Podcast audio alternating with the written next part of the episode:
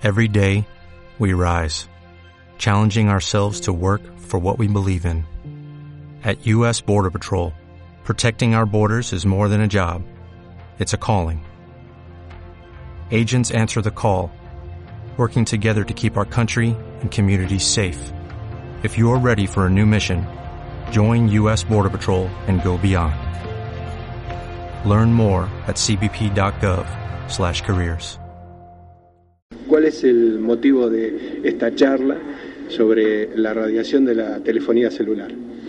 Bien, un poco el motivo por el cual estamos acá es porque nos convocaron o nos contactaron gente de, la municipalidad, el Consejo Deliberante, este, para que pudiéramos venir a dar alguna charla sobre el tema de la radiación no ionizante, eh, pero con una terminología un poco más allegada, digamos, al ciudadano común y no tan cientificista, digamos, como si se le puede dar a este tema. Esta antena específica que se tiene en cuenta, las denuncias y todo, ¿cumple con las reglamentaciones vigentes? Eh, a ver, nosotros tenemos la experiencia en las mediciones que hemos hecho en Río Cuarto y hasta la actualidad, todo de 100 mediciones que hemos hecho, nos hemos encontrado que los niveles están dentro de, de los permitidos por, por lo que fija la Organización Mundial de la Salud y obviamente a niveles eh, nacionales también. En el caso de corresponder, eh, ¿cuál sería la actitud a tomar eh, a nivel oficial, digamos, con una antena que no tiene los papeles y está eh, como conocida vulgarmente como trucha? Bien, bien, eso en el caso de, que no, el problema no esté en el nivel, sino justamente que su emplazamiento no, no esté cumpliendo con las reglamentaciones nacionales y provinciales y en el caso que lo hubiera, local. Eh, cada una de estas instituciones a nivel nacional, la responsable del control de esto es la CNC.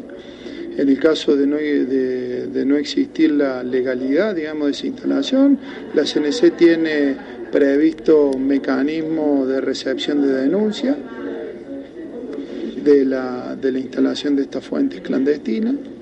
Lo mismo eh, lo, tiene el ERCEP como órgano de control provincial con respecto a esto también tiene estipulado, la, eh, porque es parte también de, su función, el llevar un control eh, de, también de estas fuentes de emisión. O sea que a nivel, no conozco localmente en Cura Brochero si eh, no puedo opinar porque no conozco las ordenanzas, pero sí la de, provincial de Córdoba y la nacional, y en cada uno de estos organismos están previstos los, los mecanismos para hacer denuncias.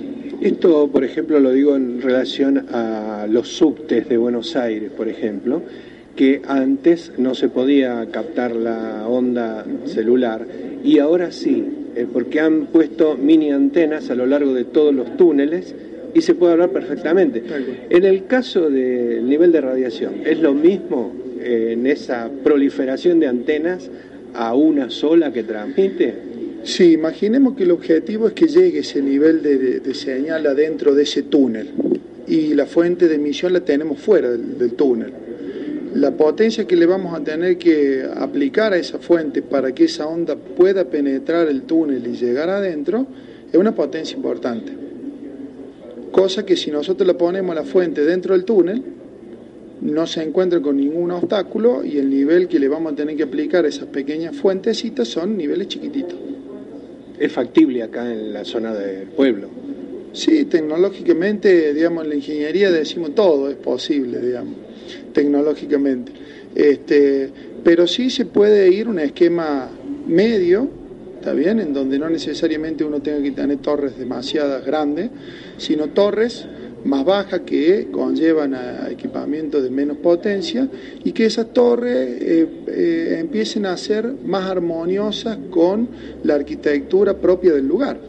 Este, esa, cuando digo torre, no imaginemos el fierro común que vemos, sino que hay otras propuestas de construcción que eh, pasan en, desapercibido por, el ciudadano.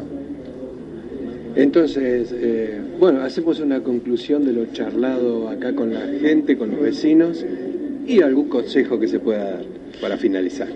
Sí, creo que como siempre nos encontramos, la, la preocupación está eh, eh, siempre la impresión que nos llevamos que muchas de, de las dudas que, se tienen y que llevan por ahí a, plantear posibles soluciones por parte del vecino, eh, que son naturales, que son lógicas, este, por ahí muchas de esas soluciones tienden a empeorar la situación. Siempre partimos en, cuando abrimos el debate en, charlar esto y cuando explicamos técnicamente lo que ocurre en, ciertas situaciones, es como que el vecino va, va captando, digamos, de que por ahí esa cuestión lógica que él y que es natural que lo tenía incorporada en esos términos, empieza a ver como que hay herramientas, y esto sí ya, porque estas herramientas sí están probadas, porque hoy en día gracias a eso tenemos los servicios, este, empieza a ver de que este, tiene que replantearse alguna alguna postura sin dejar de, eh, plantear o, mantener su objetivo principal, que es la cuestión de, de, estar menos expuesto a esa fuente que Hoy en día no tenemos el 100% de la garantía de que nos hace algún efecto. Bueno, le agradecemos mucho. Dígame nuevamente su nombre y su cargo. Eh, eh, yo trabajo en la Facultad de Ingeniería de la Universidad Nacional de Río Cuarto, dentro del Departamento de Telecomunicaciones. Yo soy docente adjunto, digamos, eh, realizo actividades de docencia e investigación y la parte de docencia fuertemente en la área de la parte de comunicaciones móviles, igual que la, parte de investigación. Este, mi nombre es eh, Julián Alberto Uributi. Bueno, muchas gracias. Como nuevo cliente de Western Union, puedes disfrutar de una tarifa de envío de 0 dólares en tu primera transferencia internacional de dinero en línea. Envía dinero a los tuyos en casa de manera rápida, fácil y conveniente. Visita westernunion.com o descarga nuestra app hoy mismo y tu primera tarifa de envío corre por nuestra cuenta. Aplican ganancias por cambio de moneda. No disponible para tarjetas de crédito y envíos a Cuba. Servicios proporcionados por Western Union Financial Services Inc. NMLS 906983 o Western Union International Services LLS NMLS 9069 85